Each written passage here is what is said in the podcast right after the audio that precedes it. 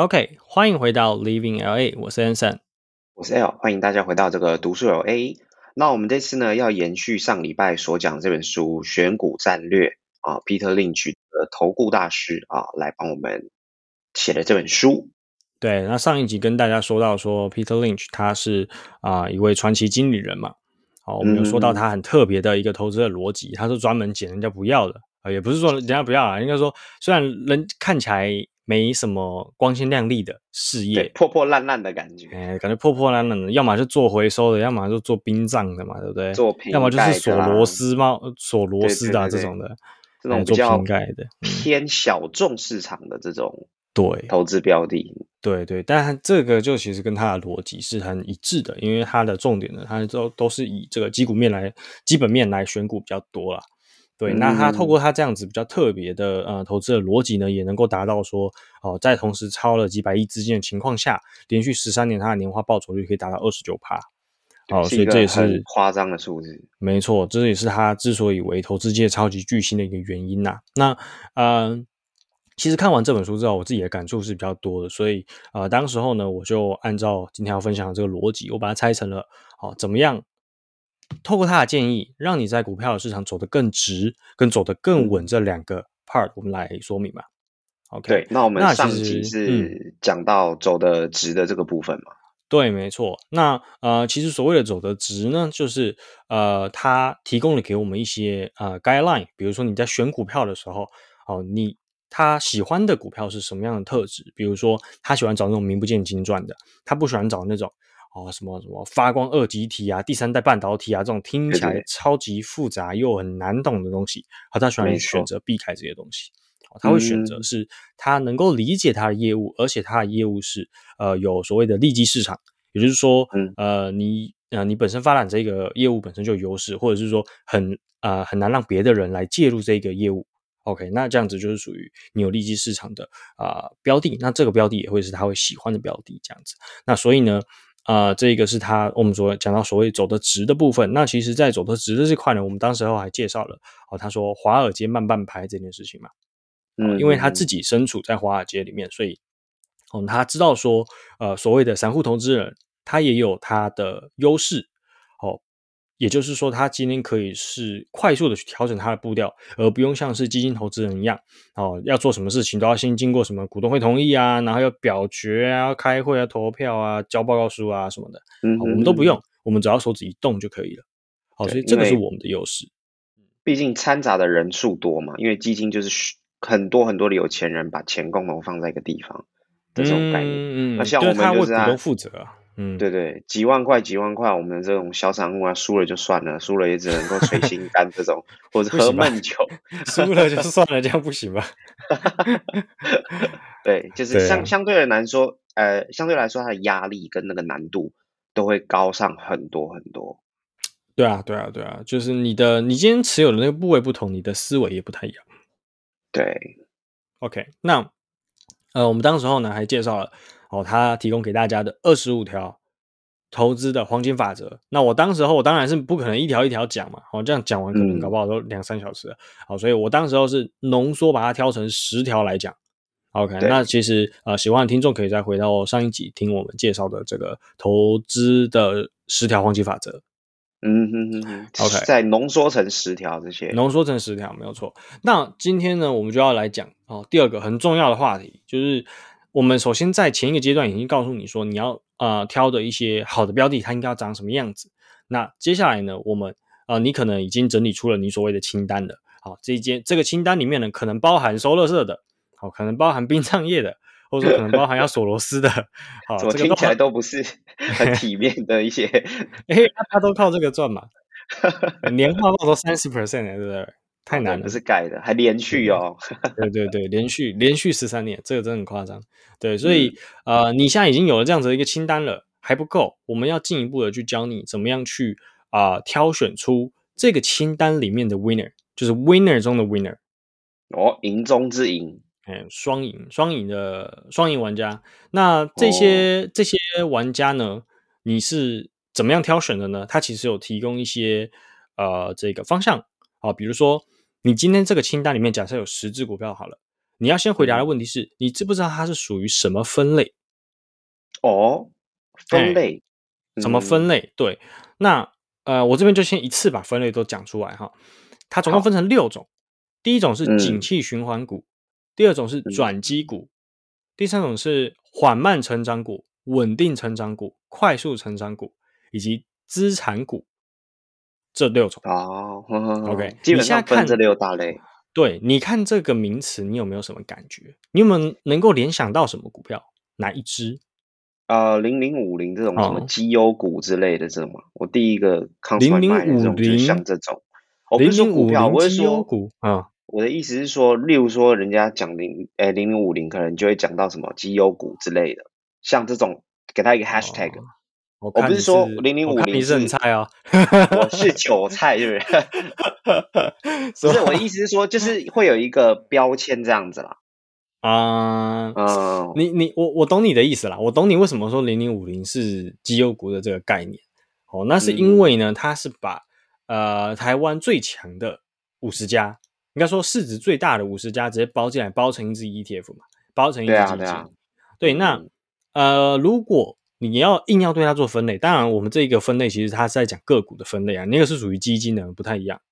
哦，但如果硬要说零零五零的话，我会把它归在稳定成长、缓慢成长股哦，稳定成长股。哎，我也把它归在稳定成长，因为它其实实际上零零五零年化报酬，我记得也有啊六到八趴七吧，对不对？哦，对嘛，对，六到八对，六到八趴左右嘛。那其实这个也是有一点主观的因素在里面啦，就是说。嗯，你去判定说它今天是缓慢、稳定还是快速，其实有一些主观的成分在里面。那对我来说，我可能认为这个叫稳定啊，我可能不觉得这个叫缓慢。对对对，OK，OK。那我再提供几个思路，干嘛？会不会有人觉得这是快速成长股？还有六到八趴，好多好多，银行只给一趴，那可能平常是负的吧？哦，平常平常是负的，只要是正的都觉得是快速成长。哦，都快速成长。我我自己我自己看到这个分类的时候，其实我脑中是有浮现出几只股票的。哦，你说代号是吗？呃，对。但我看的是美股啦，所以这也是提供给就分享给大家知道哦。所谓景气循环股呢，我其实没有办法说非常非常明确的去定位到哪一只个股啦，但我大概知道是哪一些族群。比如说在台湾的话，会被分到所谓电子的，呃，会被分到所谓景气循环股的，大部分会是房地产跟汽车。嗯，为什么？你觉得为什么？因为它会受市场的影响比较多。没错，没错，你说的很好，就是景气好的时候，今天车市、房市一定好，对吧？嗯，那所以反之，你今天景气不好的状况下，应该不会有人想要去买车买房吧？除非已经进入尾声。对，对，对，对。所以这个就是很明显的一个例子。那转机股呢？哦，转机股这个我有深刻的印象，因为我自己在选股的时候呢，我刚好看到这本书，又刚好买了这只股票，我就直接加仓。直接加上哪一只吗？前阵子很红，叫做 BlackBerry。BlackBerry 黑莓，黑莓，黑莓手机，你知道吗？我知道，我知道 BlackBerry。你知道黑莓手机现在不做手机了吗？它改做什么？它现在改做啊，治安。哎，好像有听到这个消息，有听过是不是？应该是我跟你说的。呃，可能是，好像是你上礼拜偷偷跟我讲的。没有，对对对，就是我记得我应该蛮久以前跟你说过，因为我这只我已经出掉了，我已经出场了。当时候我入手它的原因呢，第一个是看到它的波动，它波动之大的。好，那呃，再来就是说，我自己认为它走自然这条路是我所欣赏的，我觉得它的企业形象去做自然是很适合的，所以我把它判定为是一个转机股，因为它其实跌到跟鸡蛋水饺一样的，就它现在一股只要。我记得前几天看是八块还是六块美金吧，这么低啊！嗯，我当时入手的时候是十二块，然后中间一路涨到二十几。哦，啊，所以其实是很不错的。但是你知道这种就是估值高嘛？因为它这个业务都还是刚开始搞而已，你知道吗？所以我们今天今天其实赌的就是它一个谷底反弹的机会，它的这个新的业务也好，或是它的管理层做了变动也好。我们为它带来这个巨大的反弹，才是我想要吃的哦。所以后续后续我还是把它出掉，但我出的位置其实出的比较没那么好。我记得我只我好像出在十五还是十六吧，就大概赚了两三块美金而已。也不错啊。如果，你然后后来后来后来就跑了后来就跑了。我没有没有，我 下的也下的也不多。转机股的话，其实他有给一个比例耶，他说转机股的话，其实占自己的持仓差不多不会超过十 percent。嗯对对对，就算一个比较赌博性质的那种。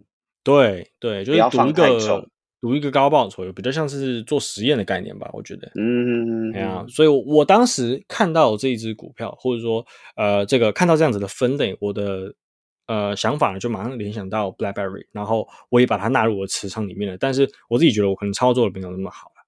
对，那再来呢，往下呢还有缓慢成长股。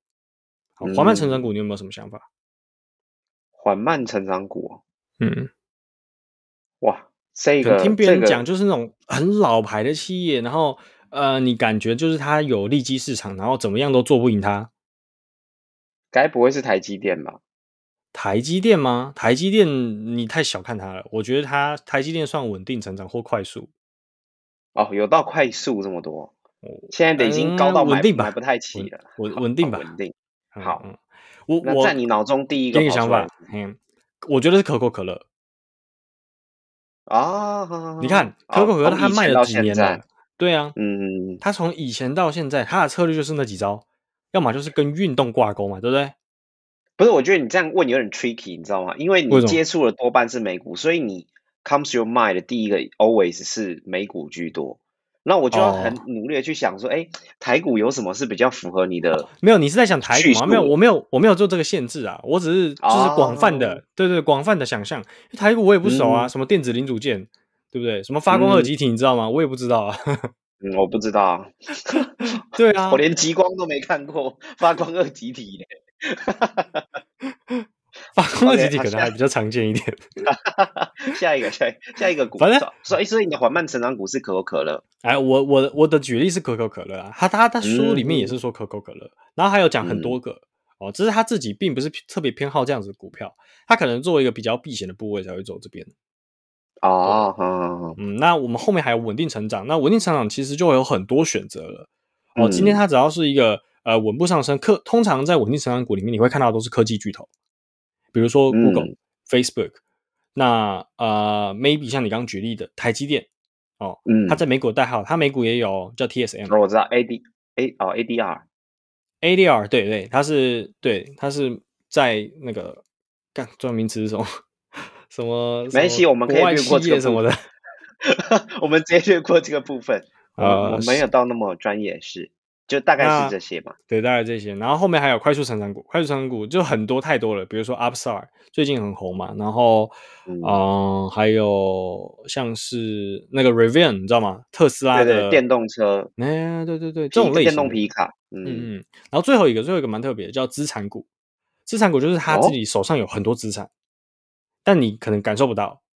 啊，你知道我知道，哦，这个大概就是什么富邦之类的吧，就是富 邦就哎富邦持有很多土地，土地啊他们土地很多，他们是全台湾土地啊最多的。那你知道国外也有一间很知名的，你完全不知道它是地产大亨的企业是哪一间吗？富兰克林吗？富兰克林，富兰克林不是搞投资的吗？是啊，但他们也，是他们名下一定有，一定有很多吧？公布答案是麦当劳。啊，有这这个我有看过，因为我看过麦当劳的那个、嗯它的起源，然后后面就讲说为什么麦当劳可以在全球发展那么迅速，有一有一个很大的原因，就是因为他们在土地这一块对投资做做的非常的好。对对，所以嗯我自己认为麦当劳它其实能够有一部分的属性被分配到资产股里面。好，是这样子吗。嗯，嗯对，所以以我觉得很好，就是说你今天已经透过哦你自己的呃主观意识也好，或者是说哎人家跟你报了名牌也好，你已经有一个你属于你自己想要做的清单了。那你接下来进一步要去思考的是什么？你要先去对它做一个分类，你才知道你要怎么样去看待它，跟怎么样去调整你的持仓到正确的比例。哦，这个都是书中对 Peter Lynch 告诉我们的。那你在建仓的时候的思考呢？第一个除了做分类之外，你还要至少知道说，哦，它是什么行业别的，它今天是属于电子嘛，它还是属于汽车嘛？哦，如果是汽车的话，会不会是哦比较偏向经济循环的？那现在的这个经济景气好不好？你可能要去参考一些总体经济的数据等等。哦，这些都是他在书中有讲到的。那当然，他的呃这六种类型的分类呢，除了让你去调整你的持仓比例之外，更重要的是，他教你在这六种类型里面去观察它的财报。啊，因为他是要总是要回归到基本面的嘛，所以你今天六种不同的类别的股票，其实在看它财报的时候，关注的重点也是不一样的。对，OK，所以这个是它分类的一个呃这个背后的理由啦。OK，那如果对于这个财报分析思路比较有呃兴趣的人，就欢迎可以把这本书哦买来看看。那呃，我这边就稍微介绍几个，就是如果。如果你今天是啊，因为我自己的持仓是比较偏呃稳定成长股跟快速成长股居多的，好，所以我就介绍几个中长期这种的是比较属于你的愿景这样子，比较不是快速超短线。我是我是走一个核心卫星的策略啦，所以我的持仓过半以上都是稳定成长，嗯，但我有会调一个比如说三十 percent 的比例去做快速成长，那它这个就比较偏短线。哦，对，我的持仓可能就不会超过一个礼拜，就是有一些比重就对了。对对对对对，然后稳定成长的部分，我就是啊，就是加减码，但不会把它清掉这样子。对，那我自己呢也是会去参考基本面去做操作的，但其实我主要还是技术分析居多了。那当然也是回归到说我刚刚说的，就是我我的持仓比例不同啊，我那个五十 percent 左右的稳定成长股，我一定会去看它的财报。那我基本就看什么啊，分行业不同。那如果你今天是啊，像如果今天是特斯拉，那我看的可能会是它的啊营收交付量等等的，哦，所以这个就是蛮蛮不同的，蛮多不同的。但我大概就是给一个方向，如果今天是稳定成长跟快速成长股的话，好，书中它是有提到说你可以去看它的营收，还有它的本益比，我相信这些应该都是蛮常听到的嘛。好，还有美股盈余啊，然后现金部位啊这些的。那它其实有提到一个呃。呃，他特别强调现金部位这件事情，因为现金部位其实是蛮多人会会会去忽略掉的啊。因为我们在看财报的时候，尤其是快速成长股，你关注的都是它未来的一个盈利能力，对的展望性这样子。对对对，如果你看它现在赚多少钱，你一定觉得这是一件废物。这以老实来讲，特斯拉就是被高估啊，因为它其实现在并没有那么多的营收，但是它的股价却高的吓吓人。啊，你这样说没有错。没有错，但是它是产业先行者它毕竟是有一些优势在的，先驱再加上 Elon Musk 的主角光环，对啊，很多人投资都是因为他的个人魅力啊，我领导魅力啊，领导魅力啊，嗯。嗯，就是如果哪一天马斯克挂掉，哎，像哎不好说，真的那个可能就一堆人撤出特斯拉也不好讲，废话，一定撤啊，我也一定撤，我自己也有特斯拉，我也有买，我也买不少哎。直接先跳船，对啊，反正呃，我我怎么讲到这个？哦，我讲到我讲到那个成长股嘛，哈，那对，其实大家都去忽略这一块，就是现金部位这一块。其实现金部位呢，它是能够做一个很直接的折算，让你去把它的从股本里面去做扣除的。为什么？嗯，因为现金部位它的流动性最高，所以你今天去算这个每股盈余的时候，你其实是可以先去对它做扣除，相当于说这个股票你就直接打折买的意思啊。嗯哦，他书中他在书中里面其实是有去举例说，哦，多少的现金部位你应该去扣什么加什么减什么啊，然后折出来之后呢，这个股价应该合理的一个范围是什么？他是也有教这个方法，但有点复杂，所以我这边就不讲，你直接略过啊。有兴趣的在书中翻一翻，没错。然后当然还有就是负债，然后呃股利的部分，如果你今天走的是呃缓慢成长股，那你其实其实基本上你就是去瞄准它的股利走的啦。缓慢程度，他都说缓慢了，对不对？那你还去买它？那你求的是什么？你就是求这个稳稳的鼓励的，每年配发的这种嘛，没错，稳定的鼓励。尤其台湾人最喜欢这种啊，纯股。对啊，最喜欢的，嗯，是不是？纯股族，每个我我也是股东，我还可以参加股东大会这样去，然后送你一个小笔这样。哦，那个餐具啊什么的。对对对对，我比较有参与感这样。事实上，我们根本没办法做什么决策。那肯定的。对啊，对啊，然后其实他在里面对于财报的介绍跟呃每一个指标它背后的意义，他都介绍的很详细。因为我自己也算是在金融呃业里面有一些涉略啦，所以我自己看看了之后是有蛮多的呃想法的，我觉得自己可以产生很多想法，就是自己对于我在解读财报的时候的一些观点，我觉得是有帮助的。对嗯，OK，那再来呢？好，我觉得下一个议题很重要，尤其非常搭得上时事，就是修正、回调。好，股市回调修正的时候，我应该要怎么办？哦，你怎么样去？哎哎，校什么要回归？是不是疫情啊？对啊，对啊，对啊，就是跟疫情校正要回归。现在根本就是跟疫情正相关啊，就是你疫情爆发，然后砰就直接跌嘛。台股不就也是这样？哦，哪天这个桃园又 这这样是不是不太好？桃园的乡亲再多个，直接得罪桃园人，直接大战。为什么不说台北人？反正不管哪一边爆发了，我觉得相信台股都是直接碰直接 V 下去的。对，然后会不会弹起来不知道。对，那呃，这个地方它其实就给了一个蛮好的一个，也是一个 guideline，就是说今天如果股市大跌的话，你应该去怎么样去思考，跟怎么样去调整，或者是说不需要调整，什么样状况要调整，什么样状况不调整。OK，那呃，我这边就分享他说过的一段话，我念给大家听哈。这个每当股市大跌，我对未来忧虑的时候。我就会回忆过去历史上发生的四十次股市大跌的是这个事实，来安抚自己那颗有些恐惧的心。OK，那嗯呃，他后面有提到一个数据啊，他说跌幅超过十 percent 以上的股市大跌，在历史上也只有四十次。所以如果你 说 很轻松，哎，事实是蛮多的，我们大概一次都扛不住。哎，历史上呢？从股市 开始以来到现在，少说也有几百几千年吧，哎，几百年。不是说他活着的时候啊？不是不是不是不是他活着的时候了，他活着时候出现四十次，还有人敢玩股票？对啊，也太扯了吧！人生在坐云霄飞车这样，超过十 percent，超过十 percent 很可很可怕，也不是说像你现在看起来好像还好，对不对？对啊，对啊，十十 percent 就已经很可怕了。嗯，真的很可怕。如果他的意思，他的意思就是说，如果明天发生一次。在历史上也不过是四十一次而已，嗯，合理吧？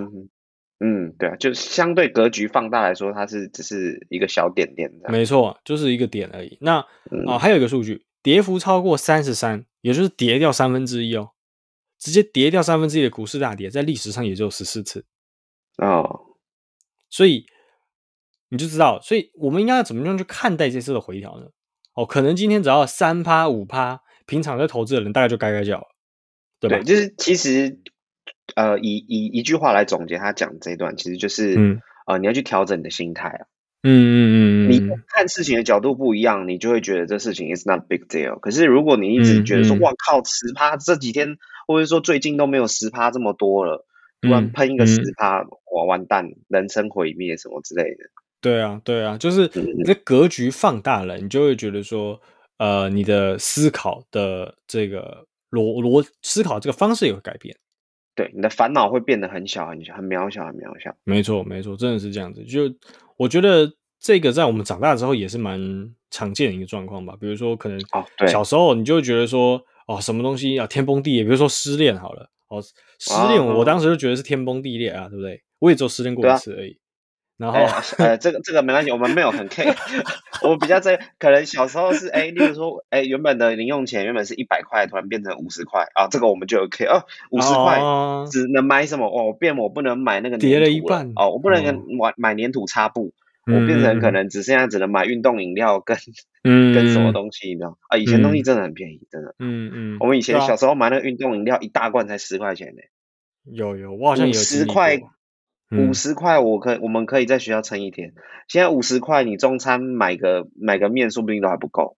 对，其实我觉得背后的逻辑就是这样子，就是如果你今天经历的东西多了，你在看这一些事情的变化，就是所谓的大风大浪的时候，你就会觉得风平浪静。对，真的是这样子。那所以其实呢，呃，他自己对于修正来的时候，你要去呃思考的这些东西，大部分是大概是这样子一个逻辑，就是说你其实并不需要去太担心。啊，这样子的事情的发生，因为这个在历史上也不过是一个点一个记录而已。哦，如果你今天对于自己的持股，你对于它的基本面是有信心的，你就应该是持续持有。哦，这是它的逻辑。去 OK，没错。那呃，他还有提供呃一个想法，也有一些数据去佐证这件事情。哦，他说你的进场时机啊，你也不用一直嗯想说今天修正来的时候，你就要哦什么时候去接刀，我要什么样去减，然后才能赚最多，不需要思考这个。嗯他就举了沃尔玛这间公司，你有听过吗？沃尔玛我知道啊，美国嗯沃尔玛大的超市，沃尔玛我记得台湾好像没有店吧，台湾没有，它没台湾有，没有店哦，但嗯它在国外是非常大的零售，然后它也有做嗯台湾的什么，很像之前台湾的大润发，应该是现在的家乐福吧？嗯对，但是他们两个拿来跟沃尔玛比有一点太小了，是不是？，对他们全部加起来都没有沃尔玛的十分之一吧，我觉得。我说以台湾来说啦，对不对？以台湾来说，是啊，是啊，是啊，它是大概是这样子的一个产业地位了。那呃，嗯他就举个例子哦，当时这间公司沃尔玛，它在一九七零年上市，那个时候他们有三十八家分店，然后呢，它的经营的记录也好，资产负债表也好，财报啊，每一个都超漂亮。当时候一股才八美分，八美分什么概念？不到一美元啊。小小啊会，对，然后你那个时候一定会觉得说，哇，我现在不买，我一定亏死，我会错过我这一生最美好的投资机会。嗯，其实是对的，这句这句话是对的，你会错过你最好的投资机会，但是你会完全错过吗？你只是没有在当下买而已，你不会完全错过这个波段的。怎么说？嗯它在五年后呢，它从三十八家分店涨到一百二十家分店，利润成长了七倍，所以它的股票呢也跟着从八美分涨到四十一美分。如果你当时候在那个年代，你可能可能会觉得说四十一美分太贵，有可能你可能是会有这样子的思考的，因为那个时候的币值跟现在不一样嘛。对不对，所以他这个时候你去呃，你如果是当时候的那个人，当时候的投资人，你可能会觉得他现在已经过高了。但到现在哦，到现在，如果你是呃，举个例，比如说你在一九八五年的时候买进来的，就是我们当时说它在七十年上市嘛，那对，呃，你它在经过了这五年的经营之后呢，它的成利润成长了七倍，然后呢之后又成长了很多倍，就是到一直到直到现在两千年嘛。你就算是在一九八五年才买的，过了十五年之后，上市之后十五年哦，你再买嗯沃尔玛，你到现在都能赚十倍。所以，这么夸张哦，对你投资这件事情从来都不会晚。嗯嗯嗯哦，所以这个是他当时在啊、书中也有提到的部分，所以你对于回调这件事情呢，其实也不用想的太严重。哦，不要去想说哦，首先是它如果跌很多，你不用担心；再来是它如果跌了很多了，你也不一定要去开始减，因为你重点都还是回归到说，它今天这只的基本面你相不相信？嗯哼哼，回调并不是一个呃，这个呃，并回调并不是一个你必须入场的点。好，对。你在等都没有问题，只要你今天看的是对的，你都可以赚到你该有的报酬。好，这是他想要说明的。嗯 OK，那其实呢，呃，书的主要的内容其实大部分就是这一些。那呃，最后关于回调的那一块的思考呢，其实我是看了他的线上的，呃，他在我记得一九一九九几年的时候吧，应该有他有一个演讲，线上的演讲啦。那我是听了那一场演讲之后，我自己做了一些总结。对，你到现场去听哦。没有没有没有线上的啦，风扇小。你那时候几岁？两岁？没有，还没出生嘛，还在游，还在游。哦，你是后来有人把它做成视频，然后你再去看，对对对，对样对对对对。好了，最后最后跟大家分享一些我自己看完的一些总结，好不好？嗯，呃，我自己总结出来。他想要说的，我认为第一个是股市会把这些意志不坚的人都当做垫背，哦，这很合理。就心智不够稳定的话，嗯，对很容易就被洗出场了啦。对，被洗出场，要么就是呃，要要么就是被洗出场，要么就是说你今天呃没办法去坚信你自己呃这个持有的部位，那你没有办法去正确的去判断说去做增减码的动作，或者是及时的停损。对，对，嗯这个都是最必须要极力去避免的。那、嗯呃，再来第二个就是说，我不晓得能不能听过啊，在怀疑中上升，在掌声中下跌，听过吗？你是巴菲特讲的吗？呃，有可能是我讲的。好，谢谢。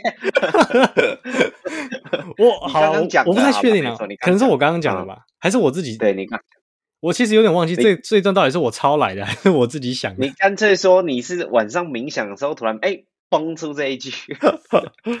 不过我觉得这句话很有道理，我自己在自己在看盘的过程中，我也有体会到这个感觉。嗯，就你今天之所以为韭菜，就是因为你在怀疑的时候没办法入场，你在大家都还在都已经大家都在拍手了，觉得这次哇不得了，然后大家都早就已经入场了，你才在入场，就韭菜，对不对？所以在怀疑中上升这件事情，我觉得是很合理的。或者是说，在怀疑中，它会它就会开开始先产生波动啊，不管是向下的波动也好，还是向上的波动也好。如果在这个时间点，你能够做好功课，判断好它是它的走势，你这个时候入场才有所谓的赢头，你你才有所谓的利润可以，才有肉吃啦，才有肉吃啊！对啊，对啊，对啊，你这样才有办法至少吃到鱼身嘛，不然你只是吃到鱼尾，那你剩下的你可能会把呃你之前赚小赚的这部分都全部赔回去，吐回去。对对对，所以我觉得这句话也是蛮有道理的。那再来是呃杠杆这件事情，他说杠杆是放大获利的工具，它并不是没错获利的工具。这句话我很确定是我自己讲的。杠杆是放大获利的工具，不是获利的工具。这句话真的是我自己讲的 这是我总结出来的。我在这边立个 flag。哦，我们要有一说一，观众 也信这个，举个大拇指。我跟你讲，听众如果有在哪一个地方翻过，看到这本，看到看到这一句话不是我讲出来的，我就寄了这本书送你。以放开，以下开放那个 那个开，以下开战，是是？我跟你讲这句话，我超有印象，这个真的是我自己讲的，因为我当时候有起心动念想做杠杆，嗯嗯嗯，但是我的状况就是，我其实根本没什么获利。我只有部分的个股有获利，但是我对。整体的我整体的账户是亏损的，所以我当时候呢是想要透过杠杆去呃去操作选择权啊，我对我当时是想要透过杠杆去操作选择权，但是这一件事情就有点我我老实说，我觉得当时太自不量力了。我实际上也我后来也没有去做这件事情，因为我想通了啊，因为杠杆它是放大获利的工具嘛，嗯，不是为了让你赚。赚钱的工具，它是能够放大你赚钱倍数的工具。我们常在听啊，“古而优则其，其而优则全”。嗯，这句话呢，哦，不是我讲的，不是，是魏德讲的啊，这是投资影的那个魏的魏德说啊，我知道，我知道，嗯，对，就是你要先把一个玩好，你再进阶去下一个。嗯嗯嗯。那 其实很多人都会有这种心态，当你有这种心态的时候呢，你基本上已经是在赌博，你是赌徒。绝对不是一个投资人。嗯嗯，对没错没错，认同。对，所以这一个这三点呢，其实主要是我看完这本书之后的一些心得了。那呃，我自己认为这本书的一个它的一个编排的逻辑也好，它的写法也好，它的文笔也好，都是很有趣的，是很容易读的啊，并不是这么生硬的一本投资书籍。好，但是。回过头来，我认为它的实用的应用价值也是很高的，包含说你今天拿到一张股票的清单，我已经我现在自己也会对这些股票做一个分类。分类对，其实我觉得我刚刚这样听下来，这个分类对我来说应该是最实用。如果我我我想要从个股里面去建仓的话，我可以先开始做分类，这样子，我觉得这对我来说是一个很不错，就是把它分别到看这可能是快速啊，或者是成长啊之类的转机什么的。没错，再进一步，我觉得可以再去做一个呃所谓两分钟的思考。好，他在书中也有去提到这个建仓前两分钟思考了，我就大概提一下。你今天做完分类之后，更他，你还要去思考的是，它是处于什么样的行业，以及当前的经济环境对于这个行业是否友善啊？哎，对对对，大概这样这个逻辑。所以呃，这本书推荐给大家。那。啊，我这本书是在博客来上面买的，当时候我记得两本七九折吧，我还要买了另外一本，之后再来介绍。哦，好像很多书的来源都是博客来。对对对，已经快变成 V I。但是我根本没有时间去买书啊，太忙。啊，对了，这大忙人，东碰一下西碰一下，一下学个咖啡，一下学个冲浪嘛。下一次要学什么？拳击。哦，现在这样再学拳击，对对对对，嗯。OK。好，好那以上呢就是这本书呢，呃，Anson 这边为大家带来，那我们这本书的分享。那喜欢朋喜欢的喜欢这本书的朋友呢，帮我们记得分享出去。如果你身边有朋友在玩投资的啊，那可能有些新手他可能想要从一些书来着手，或者是说对于他的投资上有更多的帮助的话，我们都非常建议他去买这本书来阅读。好，嗯。那以上就是今天的节目，我们下期再见，拜拜。拜